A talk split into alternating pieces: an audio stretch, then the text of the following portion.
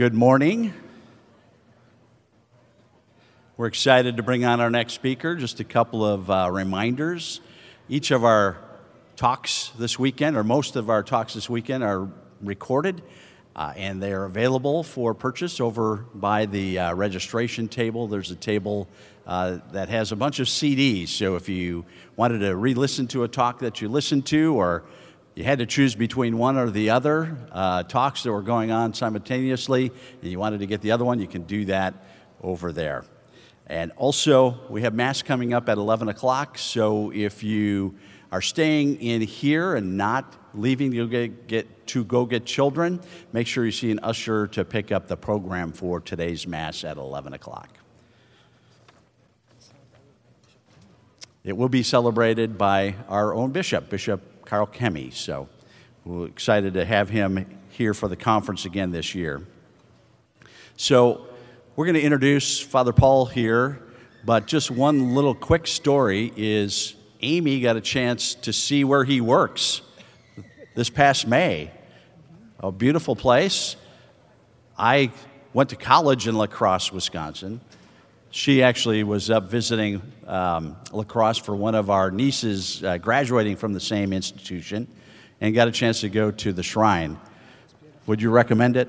Absolutely. Yeah, it's a, it's a beautiful place in a beautiful location. And the other reason La Crosse is special to us is that's where Clark and I met, was in La Crosse. So you don't have to go to the shrine for that, though. All right. It is our pleasure to introduce Father Paul Check.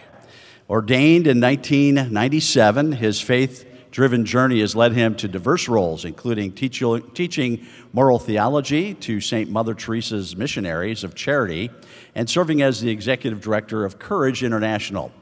He's a respected voice in Catholic scholarship, holding degrees from Gregorian University and the University of Holy Cross. His teachings extend from the Augustine Institute to Focus. Moreover, Father Check has enriched communities as a parish priest and high school chaplain and rector of the St. John Fisher Seminary. Currently, he serves as the executive director of the Shrine of Our Lady of Guadalupe in La Crosse, Wisconsin. He's here today to share wisdom cultivated from a lifetime of service to God and community. Please welcome Father Paul Check. Thank you very much. Thank you. Thank you. Since this is a session devoted to Our Lady, and since these are the people who really love Mary, that's why you're here this morning, yes? Let's begin with a prayer to her, shall we? In the name of the Father, and of the Son, and of the Holy Spirit, amen. Remember, O most gracious Virgin Mary, that never was it known that anyone who fled to thy protection, implored thy help, or sought thy intercession was left unaided. Inspired by this confidence, we fly unto thee, O Virgin of Virgins, our Mother. To thee do we come, before thee we stand sinful and sorrowful. O Mother of the Word incarnate, despise not our petitions, but in thy mercy hear and answer us. Amen. Our Lady of Guadalupe, Saint Joseph, her most chaste spouse, in the name of the Father, and of the Son, and of the Holy Spirit. Well, good morning, blessed Sunday, and Feast of the Transfiguration to all of you. Uh, this is my first occasion to come to this conference, and I'm very grateful for the invitation. Uh, I had breakfast uh, this morning with Dr. Ray Guarendi, and he is a splendid fellow. First time I've ever met him. Uh, and I've met many, many other good people here. I am not native to the Midwest, but now I am glad that I live in the Midwest. Uh, and there is a lot of good Catholic fiber here, and Marian devotion and love for the church. My first vocation was as an officer in the United States Marine Corps. The Marines paid for me to go to college at Rice University, and when I was commissioned, uh, in 1981, I began service as a, a, a, tank officer. And of course, I had a great love for the Marine Corps, and we all learned the Marine Corps hymn. And there are many people who wonder, well, Father, how did you get from the Marine Corps into the, into the priesthood as though there's a big chasm between these, between these two things? But think of Martin of Tours. He would have been a Marine if the Marines had been around in his day.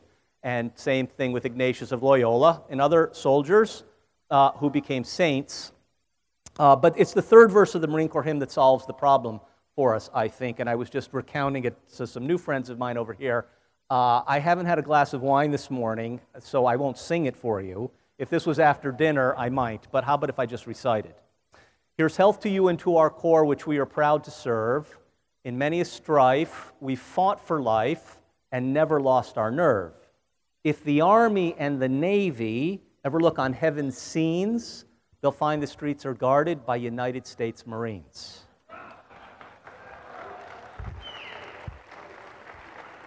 No offense to, my, uh, to, the, to the other services with whom I served, and, and, and great people.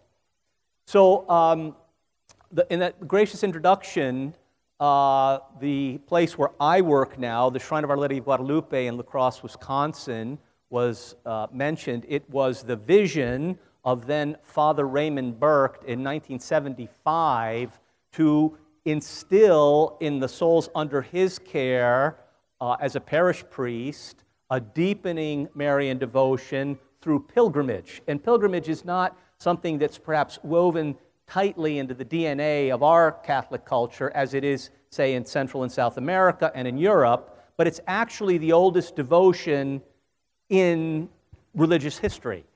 So Abraham goes on a pilgrimage at the beginning, doesn't he? And there are pilgrimages throughout the Old Testament, and our Lord himself goes back to Jerusalem on a pilgrimage. So I'm going to encourage you to think about coming. It's a beautiful uh, church that we have.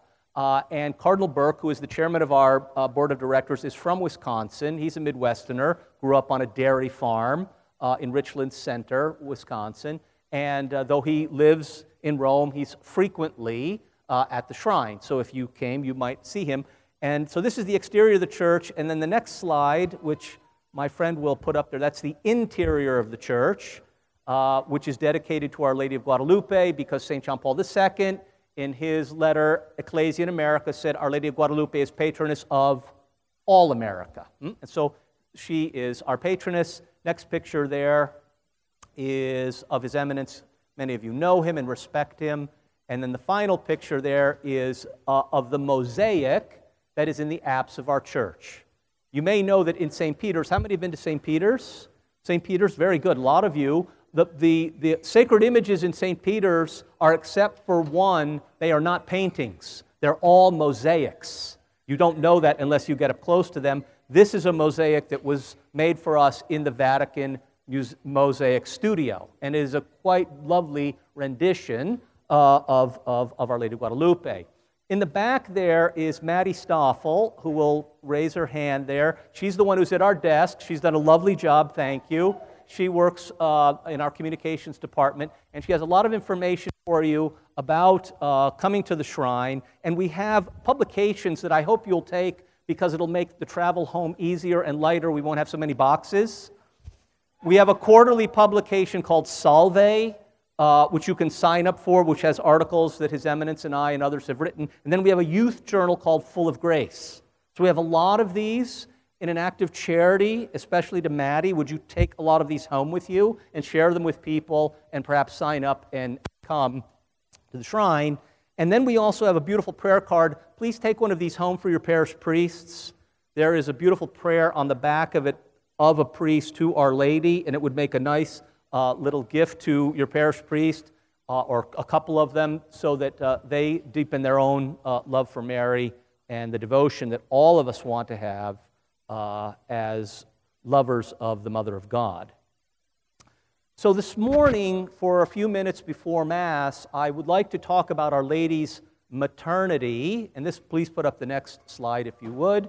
I'd like to talk about Our Lady's maternity for all of us as well as our spiritual childhood. We know because we're attentive and alert to things that this is a challenging time in world history or civil history as well as ecclesiastical history. This is a challenging time to be a parent, to be a young person growing up. It could be a challenging time to try to find a spouse. And it's also a challenging time within the church, all of us members of the mystical body, according to our state in life, it is challenging for uh, priests and religious as well, for reasons that we have been considering and thinking about and talking about during this conference. So, we're looking for very practical Catholic ways to not lose our spiritual balance in this very difficult time, this challenging time in ecclesiastical history, or better for us, salvation history. And what I'd like to propose to you is that this is a distinctively Marian time in salvation history.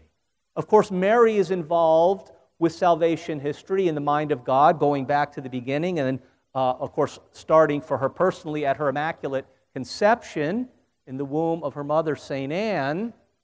But there are some moments when she makes her presence known and felt for the sake of the mystical body. And her appearance at Guadalupe, of course, was one of those moments. And it results in about 8 million baptisms, which is extraordinary in a culture, of course, that didn't value human life. There was human sacrifice and all kinds of things that were awful in terms of uh, the rejection or uh, not taking care of the dignity of the human person. And isn't this a parallel to our own time? So, in my talk this morning, I want to suggest to you that Our Lady is going to help us in this challenging moment in salvation history, particularly because of her maternity, and she shows us and encourages us to be good children. Let's start this way. St. Thomas Aquinas, I uh, referred to him in my sermon on Friday afternoon or evening, if you were here, says that grace perfects nature, or grace elevates nature. So you and I live in two spheres at the same time. We live in the created order as well as the supernatural order upon baptism. Grace at baptism is our entrance into this unseen world of faith, hope, and charity. But we also live in the natural order. We have bodies, we have the five senses, we have the ability to reason, and of course, we also have to uh, mind things like gravity. Okay, we're not flying around like angels yet.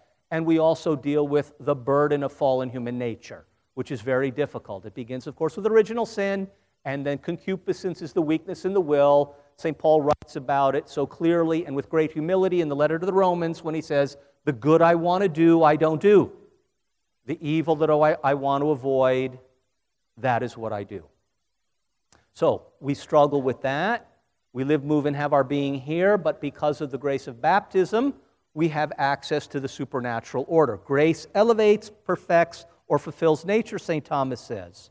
So let's take uh, an example from uh, St. John's Gospel, chapter 15. That's the farewell discourse. As many of you know, chapters 14, 15, and 16 are our Lord's final words of encouragement and instruction and enlightenment, and of course, of love and mercy to the apostles that then we are also the beneficiaries of. He says this Greater love has no man than this, that a man lay down his life for his friends. Now, I told you a minute ago that I am a former military man, and I actually worked for a man for a period of time who threw himself on a hand grenade in combat to save his buddies. Thankfully, the grenade was a dud. It, it, did not explode, but that didn't lessen his act of heroism because he didn't know that when he threw himself on that grenade.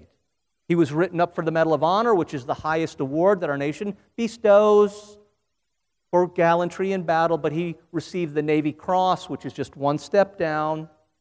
Very distinctive ribbon, blue, white, blue. Everybody, every Marine in the command knew what the commanding officer had done, but he never spoke about it. But our imaginations were captured and fired by his sacrifice. He just didn't talk, but he had walked, as the, the idiom goes. So we have examples like that. Not all of them are in the military. Obviously, there are other places, in family life especially, where great sacrifices are made, often in hidden ways, but no less uh, noble. But if we find those things in the human order, in the natural order, in the created order noble, and we do, we respect people who make sacrifices of all kinds, and we want to know would I be like them? Could I do what they do? In the supernatural order, in grace, the God man lays down his life, and that sacrifice is not just noble, it's salvific. His death on the cross makes possible our life in eternity. So, in the created order, sacrifice is something noble and it captures our imagination.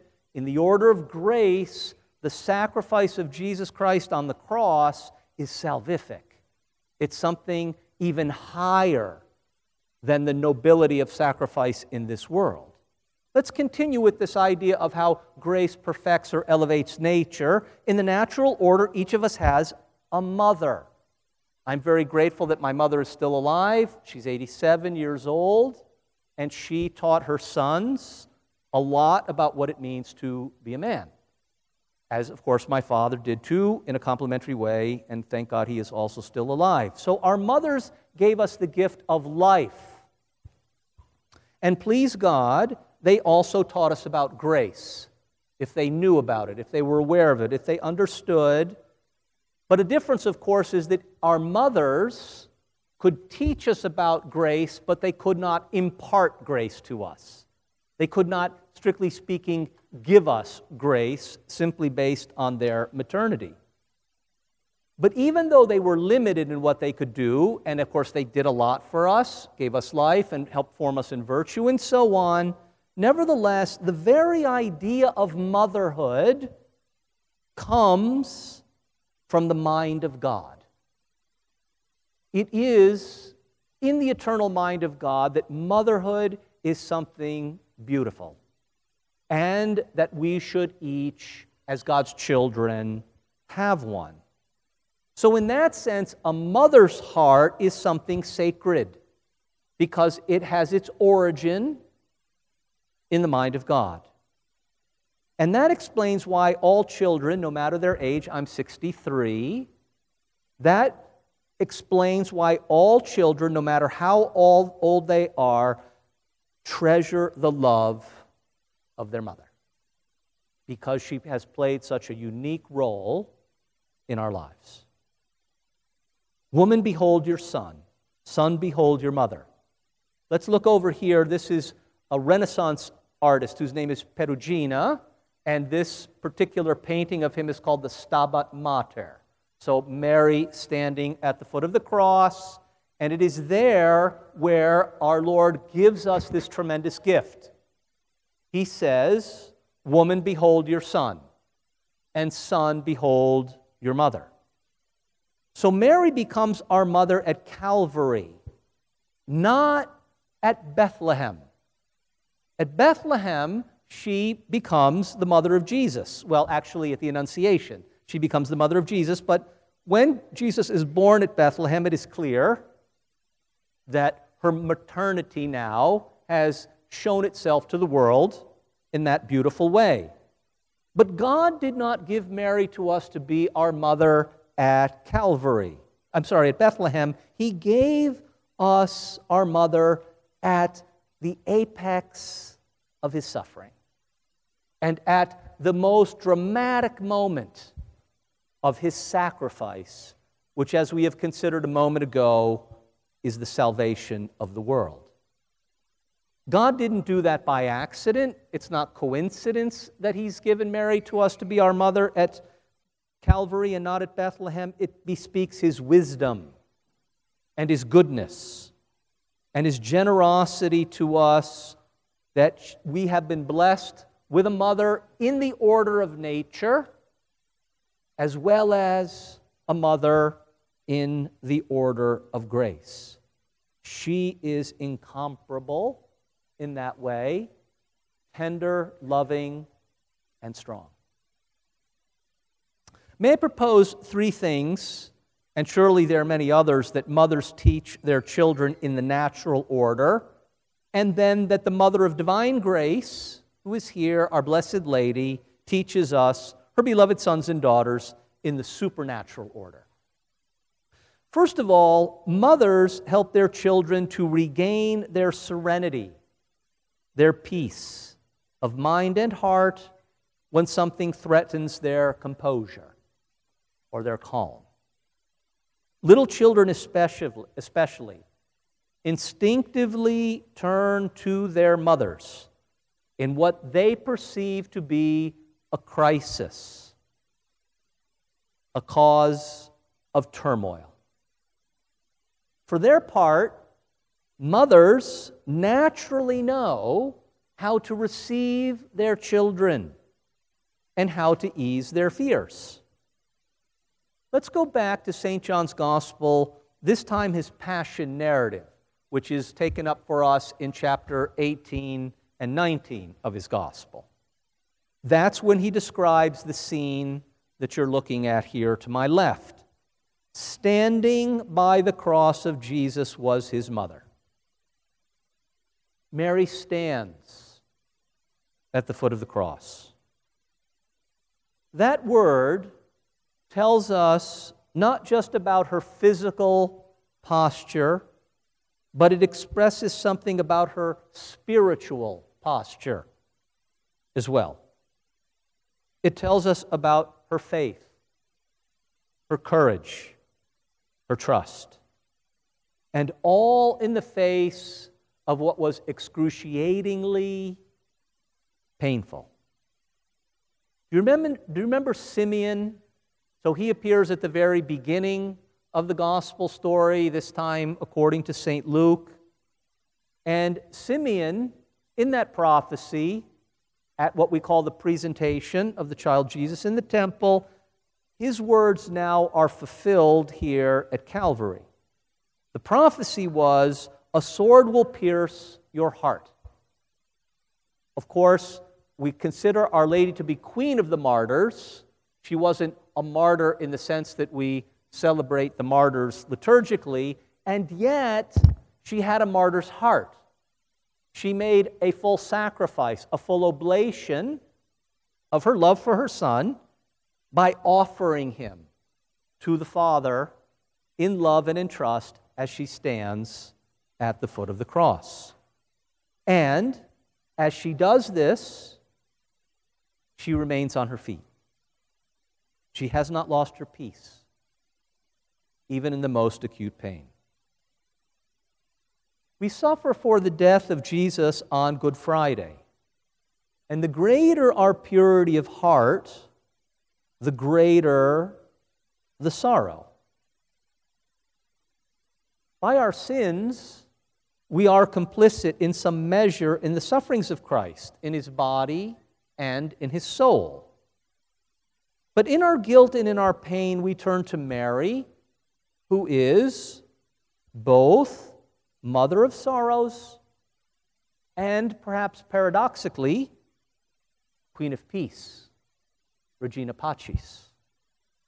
She consoles us and guides us to a more pure heart through renewed and deeper contrition, sorrow for sins, and a more firm purpose of amendment, and a greater confidence in the goodness and power of her son.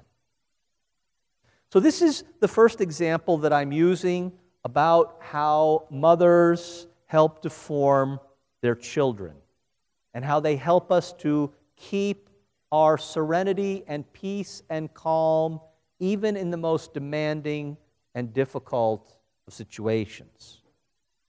Secondly, mothers teach children to forget themselves to give themselves. Because maternal hearts know, particularly through the experience of childbearing and the raising of children, how our hearts will be fulfilled. Indeed, not just how those hearts will be fulfilled, but how they will flourish. Though unselfishness and unkindness may be a challenge for us, to a, a un, unselfishness and kindness may be a challenge for us to achieve, we are drawn to those qualities when we see them in other people, perhaps beginning especially with our mother. Why is that? Because we don't simply want to be the beneficiaries of people's kindness and their unselfishness to us, but we want to have those virtues stably in ourselves. We want to possess those things. We want to be kind and unselfish and thoughtful and self forgetful. So, this time, let's think about another scene in the gospel. Let's think about the visitation. It's the second joyful mystery of the Rosary, of course, as you know well and pray. Surely there was the joy that pregnancy brought to both Mary and Elizabeth. But more than that, Mary hastens, the gospel records, which means that she moves with a kind of purpose and self forgetfulness. And she moves in that way, she hastens to assist someone else, to assist her cousin, even though, of course, she is already with child herself. So not only does she give herself by serving her cousin Elizabeth, but what else does she do? She brings Jesus in her womb to Elizabeth's home. And so the natural joy, good and rich as it is of motherhood, now becomes Christian joy. And of course, we know this story well from how Mary greets Elizabeth and Elizabeth responds, and John the Baptist leaps in the womb. And it is a lovely story of two mothers who are attending each to the other's womb. And in so doing, of course, they are bringing their sons, the forerunner or the voice and the word himself, together in close proximity. So here is another example of how grace perfects nature. The natural tendency that we have to kindness and unselfishness is good, but it's preparatory for something more, which is Christian charity. This is why Mother Teresa's nuns are called the missionaries of charity, because Mary brought Jesus with her in her womb to someone else. And this is a role not only for the MCs, but clearly for all disciples. We are to bring Christ with us to the home of another. And thirdly and finally, mothers teach us how to look past the here and now, the immediate, what's happening right before me, to search for the deeper meaning and, in fact, the mystery of things. Mothers teach us how to be still and how to be silent, how to reflect, and how to be patient and how to persevere. Hail, full of grace, the Lord is with you. Gabriel says to Mary at the Annunciation. Had we received such a greeting from an angel, we might have become giddy or dizzy or worse, self absorbed. But not Mary. She pondered, reflected, thought about what the greeting meant, and she was troubled by it. Why was that? because she knew the scriptures. The story of salvation history thus far to that moment of the Annunciation, she knew the story of salvation history thoroughly. She knew the prophecy of Isaiah that the virgin would be with child, and so her son would also be the man of sorrows, which is prophesied again in the book of Isaiah. She was troubled because she understood the mystery, the deep meaning of the angel's words. She foresaw the sacrifice and the suffering that Calvary would call forth from her and from her son for the salvation of the world. And she realized in an instant the stunning truth that God was going to be her child. She grasped the sorrow and the joy, and she said, Yes. Only grace could make such a marvel possible. As the mother of God and the mother of sorrows, Mary surrendered her heart. Into your hands, Father, I commend my spirit. These are Jesus' words from the cross, as we know, but they are likewise Mary's. Did not also the evangelist record that God so loved the world that he gave his only Son? Can it also not be said of Mary that she gave her only son also for the salvation of the world? She did. She made that perfect offering along with and in harmony with the offering of her son. Into your hands, Father, I commend my spirit. Into your hands, Father, I commend my son. When we contemplate the Passion, our Mother in heaven encourages us to embrace these words too and to enflesh them. It is proper to both natural and divine maternity to know that love inspires surrender and to know that it is love that heals. When I say surrender, of course, I'm not thinking about the kind of surrender I was formerly interested in, in as a military man, not the coercion or the force of a greater weight of military might. That's not the surrender of the gospel. The surrender of the gospel is our trust and conviction that God is good and that even when things are demanding and difficult and painful, He has not only told us that we can find peace amidst the challenges and sufferings and sacrifices of life, He showed us. He's witness to it. He has promised us that we would not be orphaned, that He would stand with us, that He would be with us, that He would console and strengthen and fortify our hearts when it's most demanding. Love inspires surrender. Love also heals. When two people have somehow been at variance with each other, maybe there's been an argument or there's been some pain, and eventually, through the grace of contrition, they are able to reunite in whatever state and life and form they are. What is it that they say? They say, I am sorry. And if it's appropriate, of course, they say, I love you.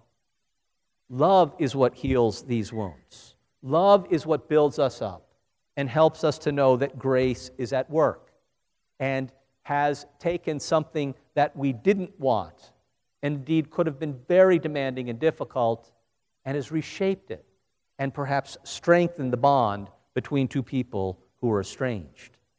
Is that not the case here? at Calvary, that love in the form of Jesus Christ healed the wound of sin and our first parents' rebellion. God chose Mary to be his assistant in the work of redemption. And that is why she, unlike even the best of earthly mothers, can impart grace. This is the difference. Our mothers, as good and noble as they are, could not do something and cannot do something that God wouldn't give to them. Yes, they give us the grace of a good example. Yes, they can intercede for us. Of course, all of that is very true. But, mo- the, but our, our mother in heaven is the mediatrix of grace. She is the special channel of grace for us because of her unique role in salvation history. And that is why we are so devoted to her as our mother. It doesn't mean we overlook or set aside the devotion to our earthly mothers. We can do both. And we are grateful to be able to do both.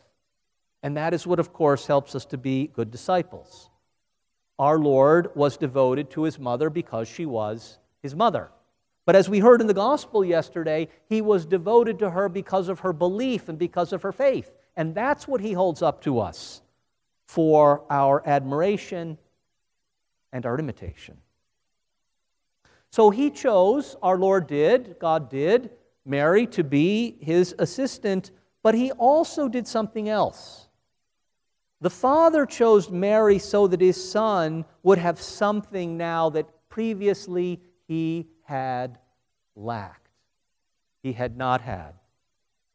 This is the words of John of the Cross. He who only had a father now had a mother too. Have you heard that before? He who only had a father in heaven now, at the virgin birth, had a mother. God had something that he had not formerly had. He had a mother too. And so the father gave his son someone, and someone in particular, a mother, because he did not want his son to be alone in the spiritual combat. He wanted someone to stand firm with him there. He did not want his son to be alone in the spiritual combat with sin and death. And so, strikingly, does nature in this case come to the aid of grace when Mary gives birth to Jesus. Jesus was not alone on the Via Crucis and on the cross.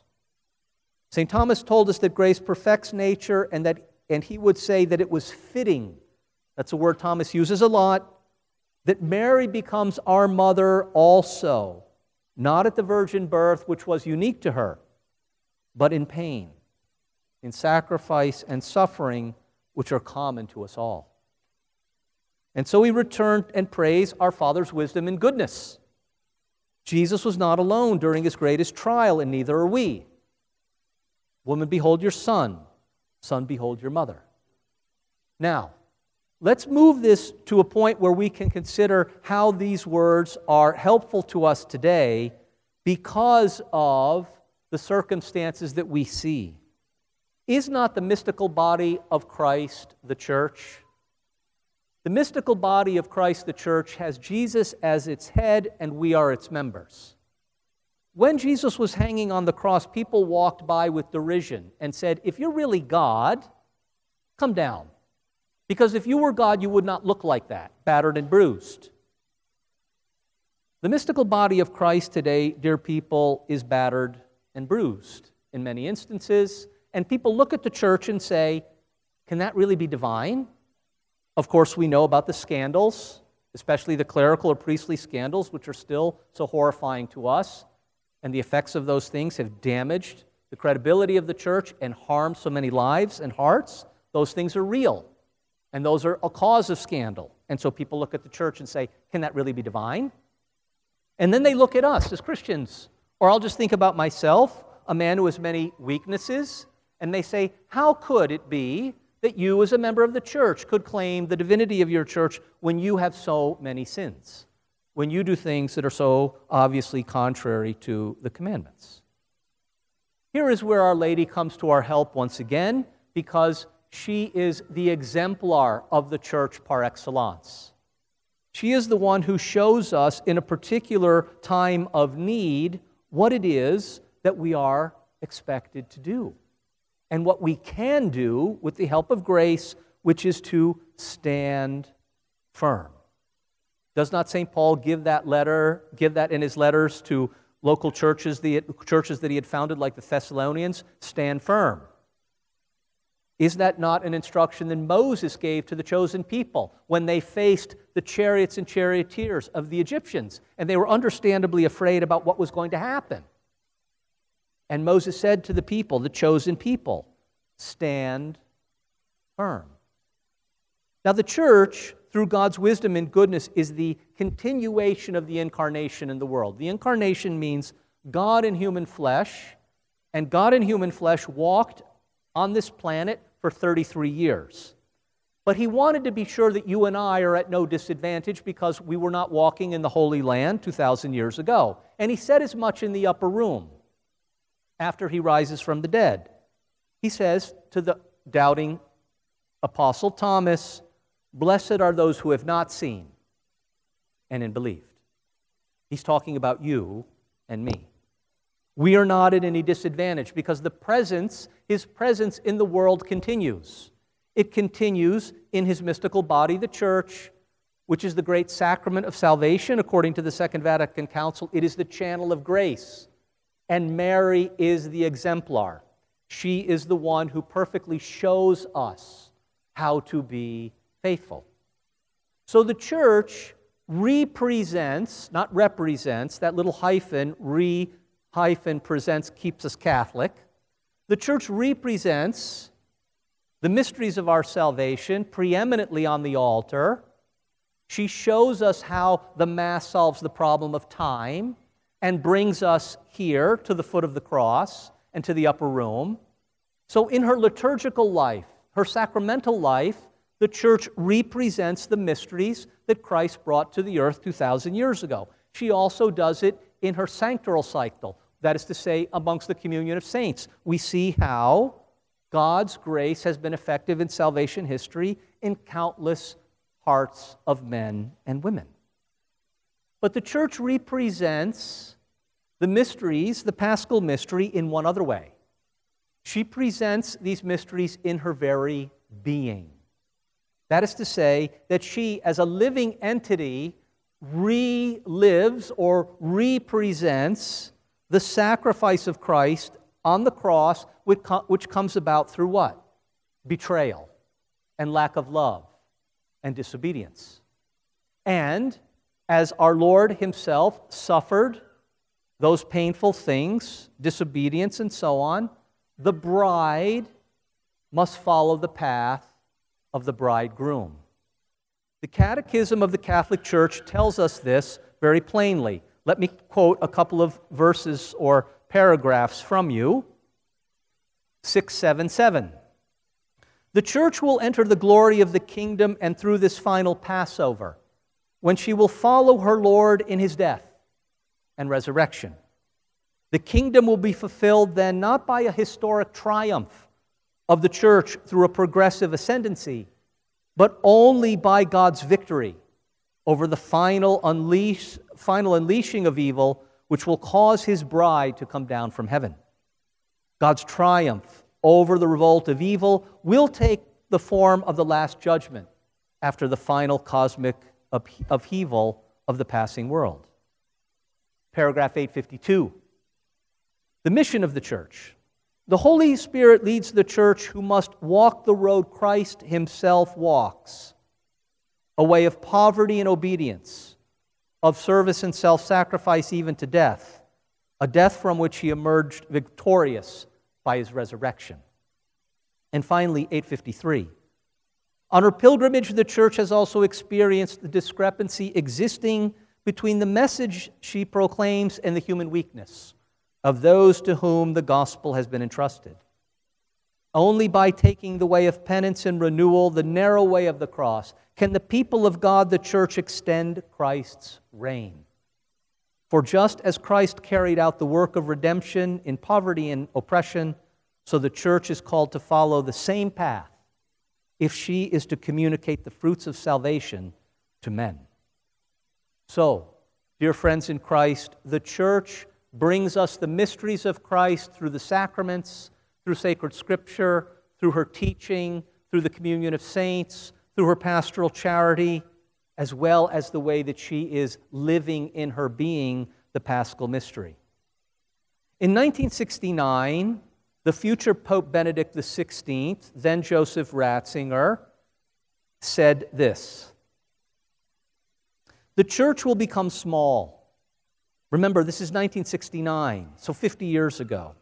The church will become small and will have to start afresh more or less from the beginning. And adding that process of shrinkage will be hard going and involve tremendous upheavals. He nonetheless also said this When the trial of this sifting is past, a great power will flow from a more spiritualized and simplified church. People who had lost sight of God will discover the little flock of believers as something entirely new.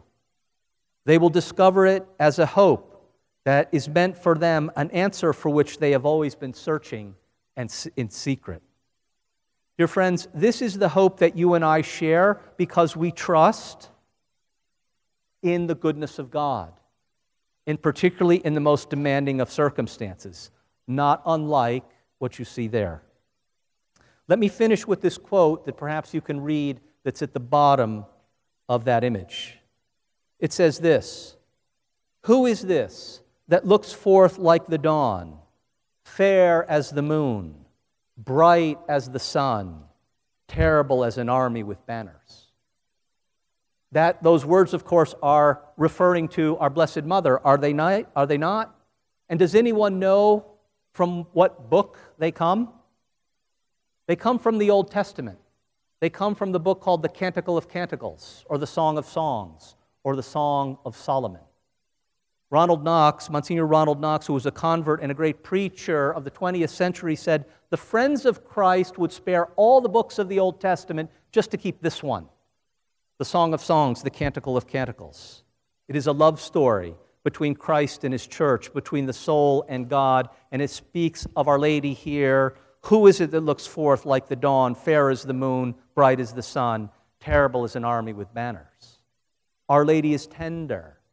She is gentle. She is thoughtful. She has the most perfect maternal heart ever. And yet she also stands firm and shows us how to do the same. My last point.